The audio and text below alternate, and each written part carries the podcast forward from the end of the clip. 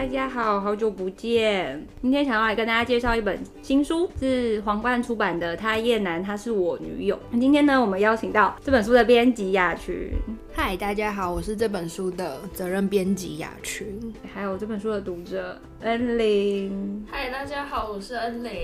因为可能大家还没有看过这本书，或是之前大家如果有看过我心得的话，稍微有了解一点。那我们今天还是请雅群先帮我们。介绍一下这本书大概的内容。好，这本书，呃，它叫《他燕南，她是我女友》，它是今年六月的时候出版的。那这本书在讲的就是，全书都是用这个男主角金圣俊的第一人称这个视角来叙事，金圣俊是与他的前女友重逢了，然后这个前女友是曾经让他谈了一场刻骨铭心的恋爱，然后他们再次遇见的时候，这个场景是在要求堕胎合法化的示威现场，那他这个女友就是示威的那一群人其中之一，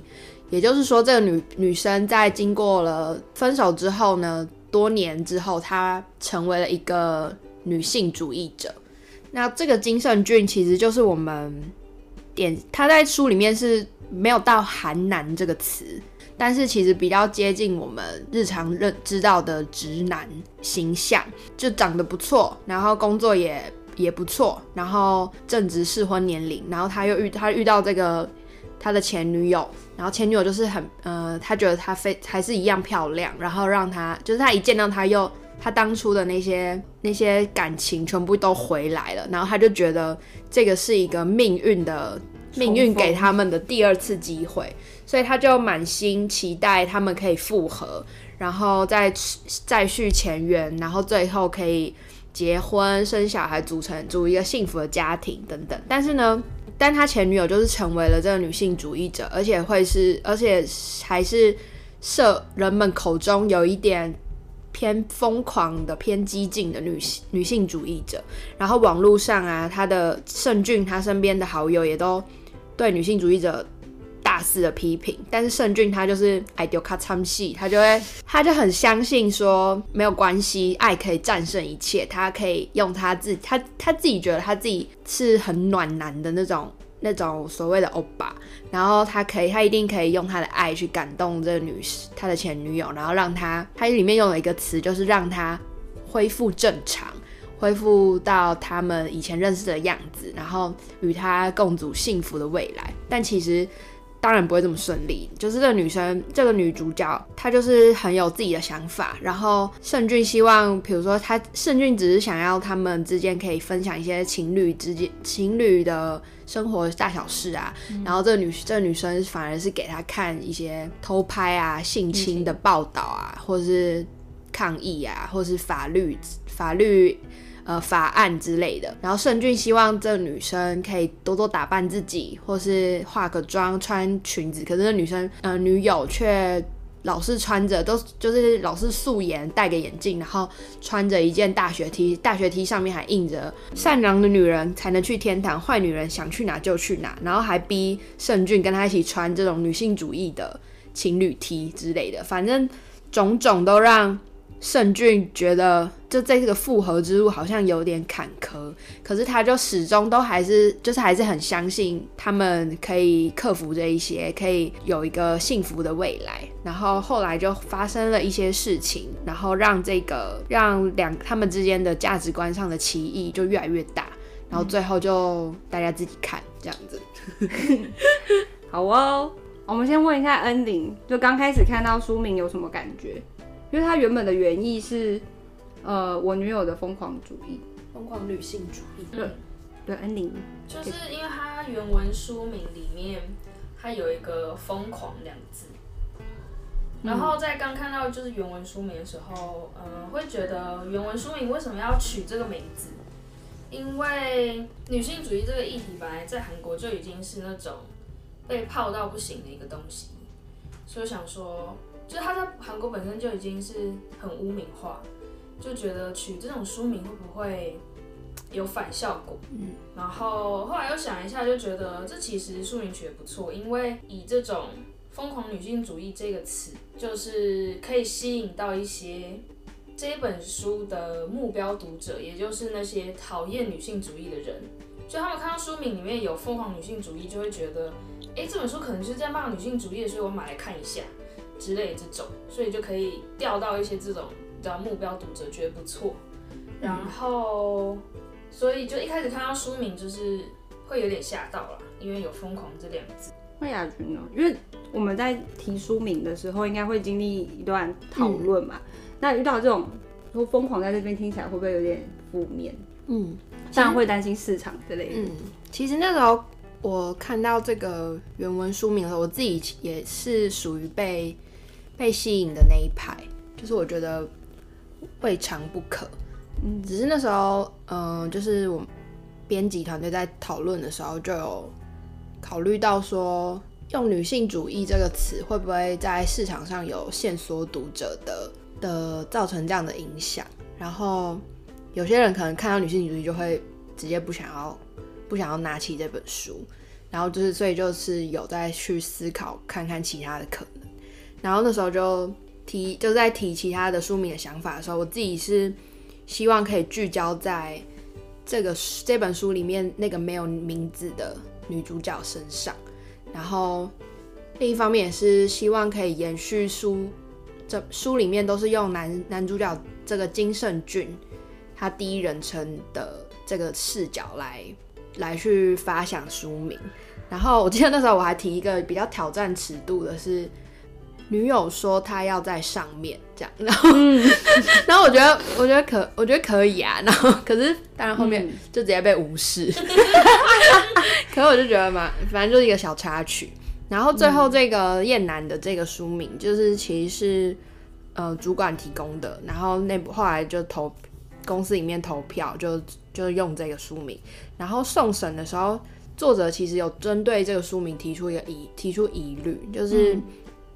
他说他就是问说，会不会让人误以为女性主义者就是厌男，会不会已经画上对？然后但其实。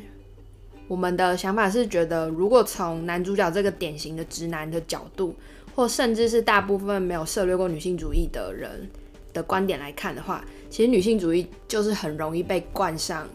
被被简化成他们就是厌男，他们就是丑男，嗯，他们就是他们就是因为讨厌男性，所以有了这些后面的这些行为或是抗议啊什么什么的，然后就会。反过来，反而变成这个问题在于，因为他们厌男，而不是才，嗯，就是变成归咎在讨厌的这件事情上面。然后就好像这个书名，他是这个男主角，他轻轻松松的用一个厌男的词，就去概括了这个女主角所有的自我意识啊，他他在意的那些那些点等等的。然后，但是又因他厌男，他即使是这样的女朋友，这样的女友，他厌男，但他还是我爱的女朋友，所以我没有关系，我还是爱他，嗯，然后我会改变他，所以我觉得这个书名反而会是一个思考这本书的一个作为一个开端吧。然后，也许你看到这，也许有些读者看到这本书的书名会就会就会想说，嗯，为什么啊？然后他就会翻开它，所以我觉得是后来对这个书名的最后定案的。想法与可能还有期待之类的，这样。反正我们就先进入到情节好了。你没有比较，我因为我知道的是雅群比较生气，很多 大家都很生气。对，看的时候你会有一点一直抱着有一种不舒服、不舒服被刺激到的，一直带入到自己的，就其实觉得他就是你，你就是有遇过这样子。嗯对，所以我那时候，因为它是韩文小说嘛，韩国的文呃韩国小说，嗯，所以那时候我在看的时候，当然我们会觉得会不会跟台湾的处境有一点相近，嗯，或者是你会觉得有一点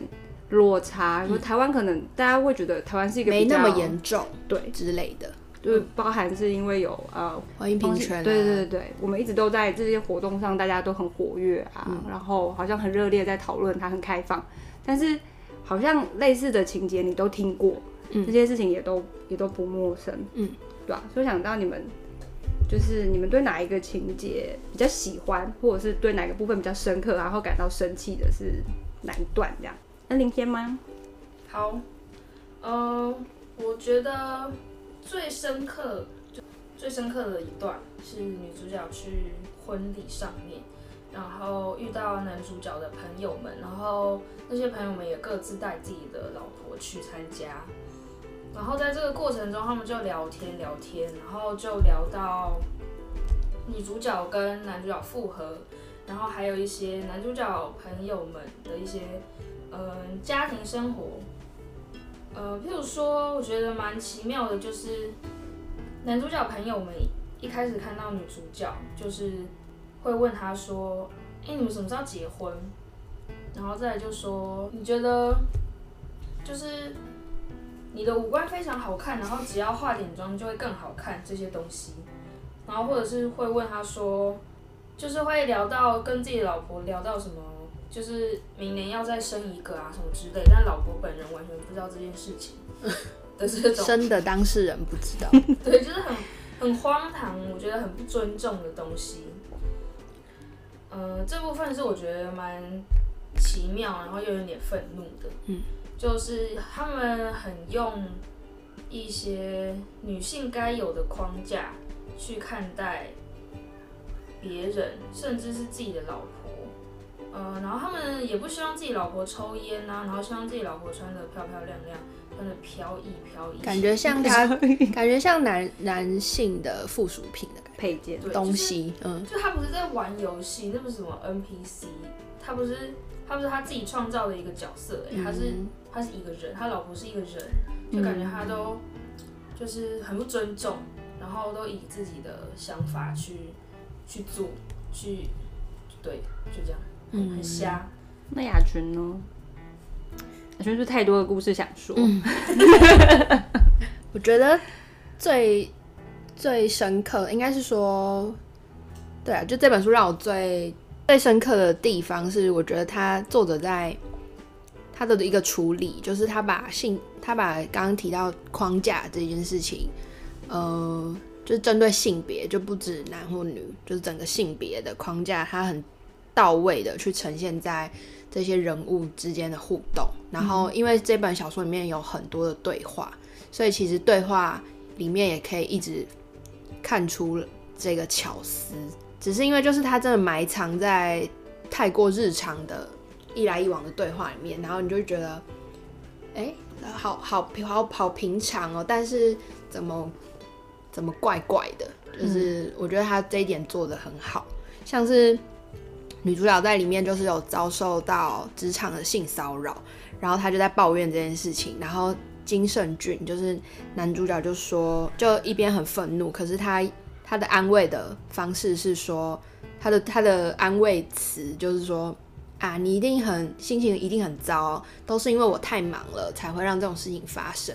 然后听到就想说，跟你很忙有什么关系？你看你不忙这件事情还是会发生，因为那个性骚扰的人就是他还是会性骚扰。然后然后也会想到说，就是很像韩剧里面的暖男的设定，暖男欧巴的设定就是。就是要讲，要很把女主角的喜怒哀乐都当做是自己的责任的那种感觉，然后他要去守护她，所以就让我觉得这个是一个很明显的一个框架设定吧。或是像女女主角她说她不婚，她不想结婚，然后圣俊就一直觉得是因为女主角曾经的情伤。但是这个女生却说，这个是她思嗯理性思考之后的决定，因为对圣君来说，他就觉得结婚是一件非常理所当然的事，所有的女生不是都想结婚吗？然后你和我交往下去，说不定你就会想结啦。可是这个女生就说，那那换句话说，就是你跟我交往下去，你也有可能会觉得，呃，我们都拥有个人自由，不要结婚反而更好，不是吗？然后圣君就很惊讶，他就觉得说。你到底还想要多自由？嗯，他就 他就问那个女主角这这个问题，然后他就后来就说，像最近的结婚，就他一直觉得结婚，为什么女主角要这么排斥结婚这件事情？现在的男生都会帮忙做家事啊，帮忙，他用帮忙这个词，然后我爸妈也会也说他会帮忙带小孩啊，但我们其实都知道，就是不管在韩国或是台湾，就基本上亚洲社会吧。婚后的家务事其实仍然主要是落在女生、女性的身上，就不管你再怎么去分工，再怎么、再怎么平等，都还是有差，就是你没有，我们就是没还还做还很难啊，很难去去忽视掉这个事这这一块。然后，但但其实这本书里面，在男生的男生也受到这个父权的一些价值观的束缚这一点，他也有做一些描呃琢磨吧。就是比如说盛俊，他就是也是狂被催婚。然后他其实自己也觉得压力很大，或是他在因为要结婚，所以他就有积极的去认识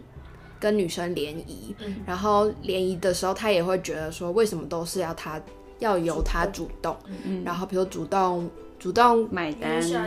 主动对、嗯、主动对对对对对，嗯、主动送要送女生回家或者什么什么的。然后他也会觉得很疲惫。嗯、然后我就觉得作者在这一块上。他就是他，真的不是要男女双方去造成再怎么样对立，对立，而是他希望整个社会、整个体系可以慢慢去改变，但让彼此都可以更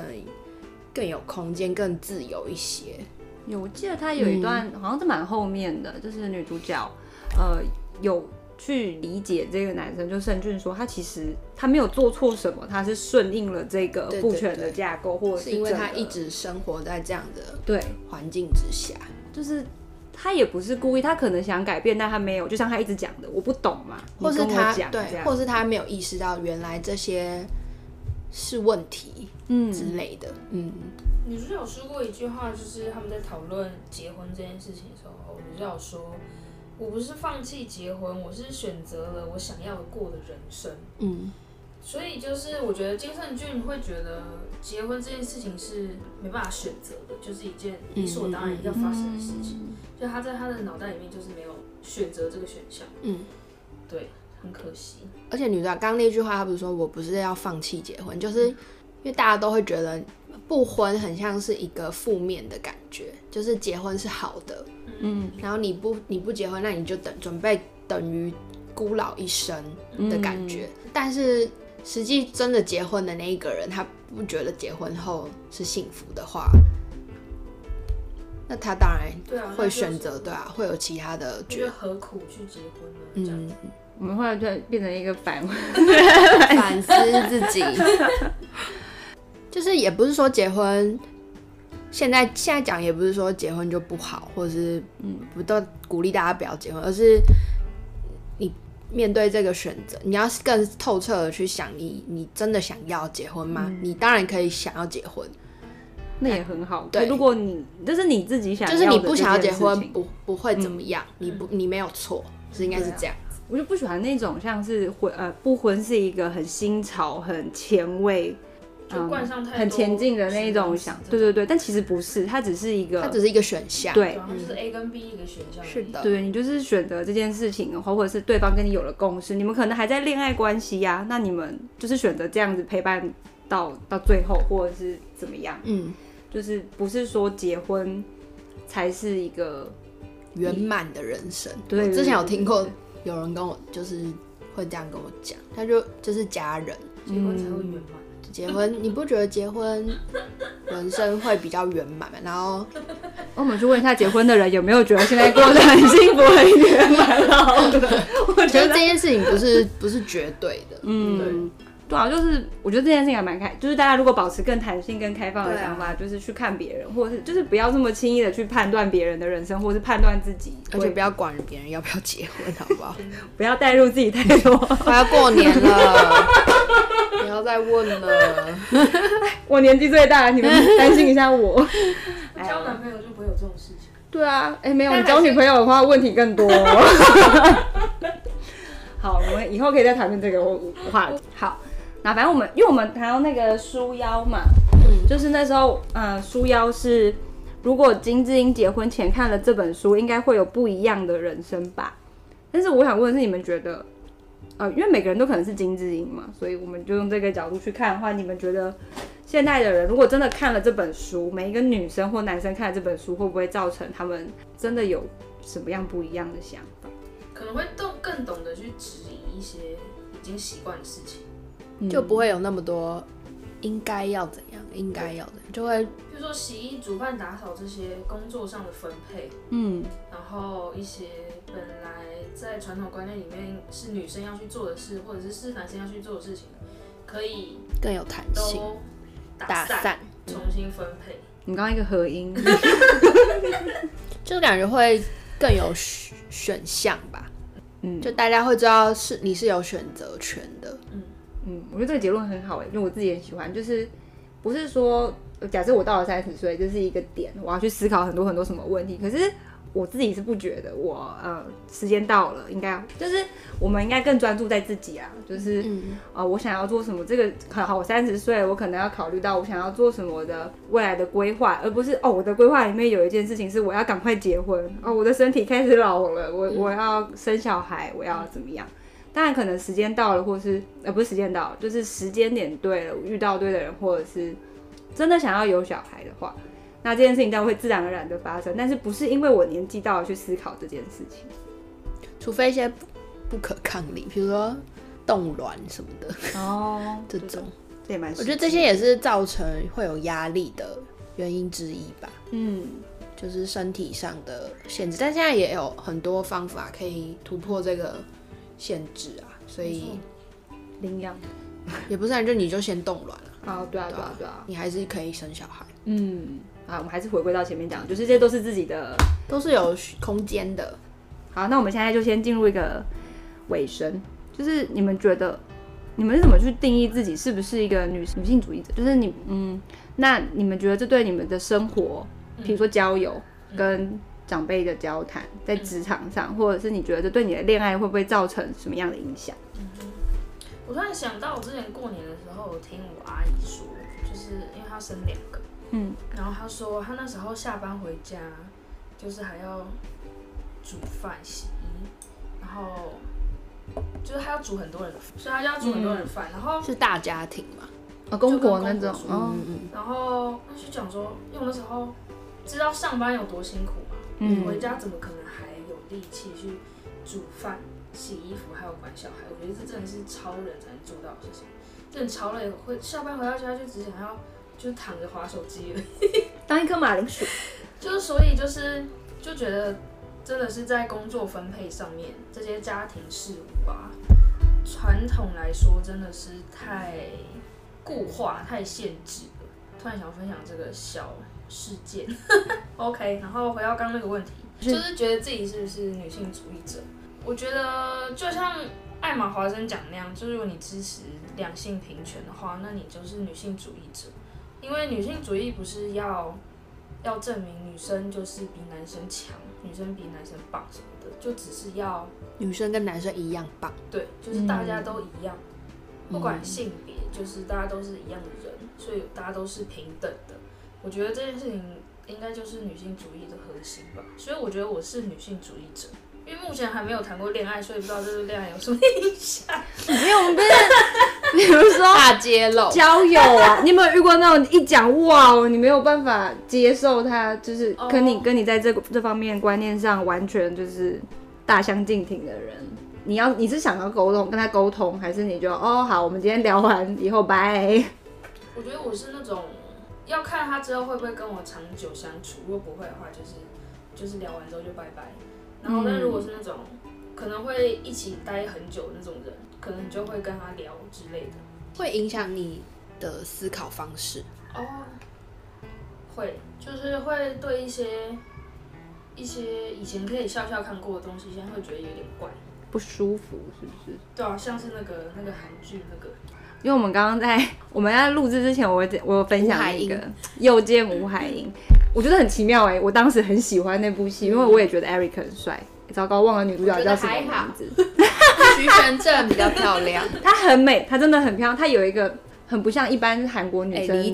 对不起，对不起，徐玄正超会演戏。对，我我喜欢她没有那种版型的漂亮。嗯，超会演。对，但是因为那部戏，为什么后面我就在回头去看的时候会觉得很不舒服？是我没有办法再回去看那一段，但是很多人一直很喜欢那一段，就是。大家记得就压墙的那个强吻他，嗯、但是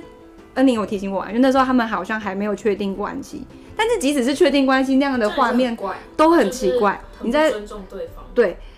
你在愤怒的情况下，或是你们在争执的时候，好像没有经过一个什么沟通，然后就直接在大街上，然后压在一个哇很漂亮的那个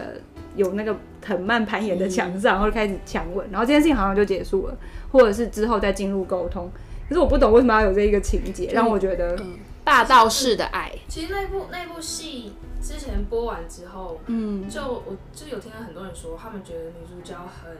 就他们很不喜欢女主角的一些行为。你说在剧剧里面的行为？对，在剧里面的行为，譬如说，就是他有一点抠抠滴，有点勾勾滴，勾勾勾滴，然后他又对那个另外一个吴海英有抱持着很强的敌意什么的，对他对那个吴海英很自卑。嗯，但我觉得就是突然变讨论那部剧，但我觉得就是 就是就是这些点让那个女主角变得很可爱，就是女女生也可以去表达自己想要什么啊。就算看起来，呃，怎么说，很黏，对，看起来很黏，她看起来很很没有自尊心，嗯嗯，就就是说他常常哭着叫他回来或什么的那种，但我觉得就是，我懂你意思了，就是，嗯，这样又怎样，又没关系，就是女生也有权利做这些事情，不是一个完美的女主角的设定，可是这样子很很人性。很很真实啊，而且光是刚光是讲的，就是觉得她很勾勾顶，或是一些比较评价她这女生怎么样，其实好像都是有一点偏厌女的。对，就是也是用以前一些就觉得女生应该要怎样，怎么样，要很讨人喜欢或什么的这种。那我们就很容易自己陷入那个，是不是有有有有一些韩剧就真的没办法再看了？真的，你回头去想会哇，真的。等你启迪明智之后，真的再也回不去看了。看金秘书哎，我也没看完呢。哦，好瘦。可是我是觉得，因为我觉得，我觉得，我觉得女生去演那个秘书就很就太那个，就这样啊。可是我觉得有在进步，我觉得有，因为从他们挑选的后后面好几部，我觉得都有带入女性主义的。很多哎、欸，我觉得我很喜欢那个 W W W，请搜索关键字。像我们刚刚在讲结婚，就是雅群刚刚在讲那个概念，嗯、因为张基龙在里面，我又忘记女主角叫什么，宋慧乔不是，哦不是哦那个秀晶，对林秀晶，对，林秀晶在里面就是不婚，她就是不想结婚，嗯、然后男主角就是张基龙嘛，他很想要结婚，他也是觉得可能这样，我们现在喜欢，现在交往继续下去，你可能会变，嗯、可是我觉得到最后他有慢慢的理解了。因为，那你有可能会变吗？你今天很想结婚，你以后会不想结婚吗？你也有可能会变。对，当然很多东西回头去看，你会觉得好好惊悚哦。对，很怪，就是很像刘子瑜在前面讲的那种，就是你开了天眼之后，你看看到了一些以前没看到的东西。对，真的见鬼了。我觉得我们要换雅群，就是你觉得自己是不是女性主义者？那你觉得这对恋爱啊，或是生活跟交友，我们刚刚讲的就是一样，有什么样的影响？我本来要说我，我觉得我正在试，但我刚刚听到恩玲说，就是那个她引用艾玛华森那一段，就是如果你觉得你你觉得男性别就是性别应该平权，那你就是。那那如果基于这个的话，那我也是，我也那我就是。可是我觉得还还有很。大段的路要努力，嗯、就是在就是因为这个是会一一辈子在去思想碰撞的东西吧，就是有很多事情也是后来我们遇见了才发现好像怪怪的，嗯、好像不是应该不应该这么理所当然或是什么的，就是这件事情都要慢慢的需要时间去改变，然后我就希望，我觉得我是我希望有一天我可以很。坦然的说，对，我就是女性主义者，这样，嗯、然后就是不再不会很动摇或者什么的。有没有对生活或是恋感情等之类的造成影响？那就是一定会。就是像刚刚有讲说，哦，就是这本书前面呃有邀请那个女性主义者小说家，嗯，子瑜刘子瑜的。嗯就刘邀请刘子子瑜来写推荐序，它里面一个比喻我就觉得很贴切，就是对女神，诶，刚刚刚讲错口误，叫做他他那本小说是那个女神自助餐，然后这个作者就是刘子瑜，我们有邀请他来写一篇推荐序，然后他在那个序里面就讲说讲一个概念，我觉得很很赞。当我们越越来越知道关于女性主义、关于父权、关于一些框架的东西之后，你就像开了天眼一样，你会开始看到一些以前没有看到的东西，开始看到很多鬼鬼怪、光怪陆离的事情，然后包括这些也都包括你不一定是你生，不止你生活周遭，包括你心里面的，你心里面也有很多的鬼。然后我觉得就是一个一直在面对这个的过程，是就当你这是一个不不回不归路了，嗯，对你就会，我就我们就会一直需要去去，去挖这一块，所以就是会这样子期许自己在这条路上会要继续的前进，然后要熬过去这样。然后我想到最刚好最近我的 家人有跟我就有讲了一个事情，然后我就觉得。超怪的，就是他，呃，他就跟我说，女生一辈子最重要的是让一个很最重要的时刻，就是让自己看，让自己很漂亮的那个场合，就是结婚的时候。嗯，然后是也没有到要劝、要催、要劝婚或是怎样，只是他长辈就提了这件事情。然后那个那个当下好像是在讨论说，可以，呃，我我我在想说要不要改戴隐形眼镜啊，或是我只是想要再尝试看看别种打扮这样子。嗯然后结果就不知道为什么话题就带到这个，当下我就觉得说，嗯，如果结婚可以不是女一个女生她生她是人生中最重要最美丽的时刻，而是她还有其他其他的时刻也可以也很美丽的话，比如说她她她开了一间自己的店，或是她在自己专长的领域被人家看被发现，大现大大展现自己的时候，那不就很那是不是那听起来会？就是是一个很棒的事情，然后也会让我想着想想着想说，很想要在很想要在恋一段恋爱里面去看见除了结婚生小孩以外的选项，嗯，以外的结局。然后我觉得，如果这是女性主义，如果要说女性主义对人生观或是恋爱观造成什么样的影响，可能就是会变得比较不满足吧，嗯，就是会觉得。可以不只是这样，嗯，这样。就是变成那个恋爱的样子，不是应该还有更多不一样的形状，会去想象更多的可能。嗯、因为我们我们家有很多小孩，欸、也就两个，嗯，我当然是希望他们，就像我们讲的，就是我希望他们对他们来讲，金智英是他们，我们现在不知道金智英是谁，知道他大概困境，嗯、然后怎么说？我希望他们是过得就是跟我们。不一样，我们现在会自我去察觉，像我们讲说，我们是开了天眼。那我希望他们是与生俱来，就是他们的价值观在被累积起来的时候是，嗯、这些都已经很自然了。对对对，很平常。哇，二零二一还有人，还有人在，还需要讨论这些事，还开 podcast 聊这个，嗯、出书啊。以后这些都已经没有市场了，没事啊，就是很日常要讨论的。对，现在还有人在在吵说是不是？男生不适合穿粉红色，嗯，女生会啊，像我，比如说特别打扮之后，我外婆就会说：“哎呦，要去约会吗？” 或是你只是，或是你学了料理，就说：“哇，你可以嫁了。”对对对，嗯，可能我自己也会这样开玩笑。比如说我今天煮了饭之后，我说：“哇，我可以嫁了。”但以后要改成我可以自己，我可以养活我自己。不是，但是。怎么讲？但是你很累的就要去解释，说我每一天都想要这么漂亮。那你刚刚讲结婚的事情，我也就是蛮有感，就是说人家就说这是你最漂亮的一天，可是你都没有想说，我最漂亮的那一天还没有到呢，嗯、或者是我每一天都可以跟今天一样，或者是明天更好，后天更好。嗯、但是要去跟别人解释这件事情，我觉得。又会被说太小题大做了吧？对对对，你好敏感，太敏感了。你你想好多，你这样活不累吗？之类的。所以我当然是希望我们家以后的小孩跟未来的每一个小孩都不需要。希望这些观念可以就内建在他们心里面。哇，内建讲真我们现在一直在更新，以后就是一个标配了。没错，iPhone 十六好啦，好，我觉得大家今天大家很棒。烂尾，很棒什么？没有，因为我们很久，我很久没有录音了，觉得，我觉得我们用厌男做一个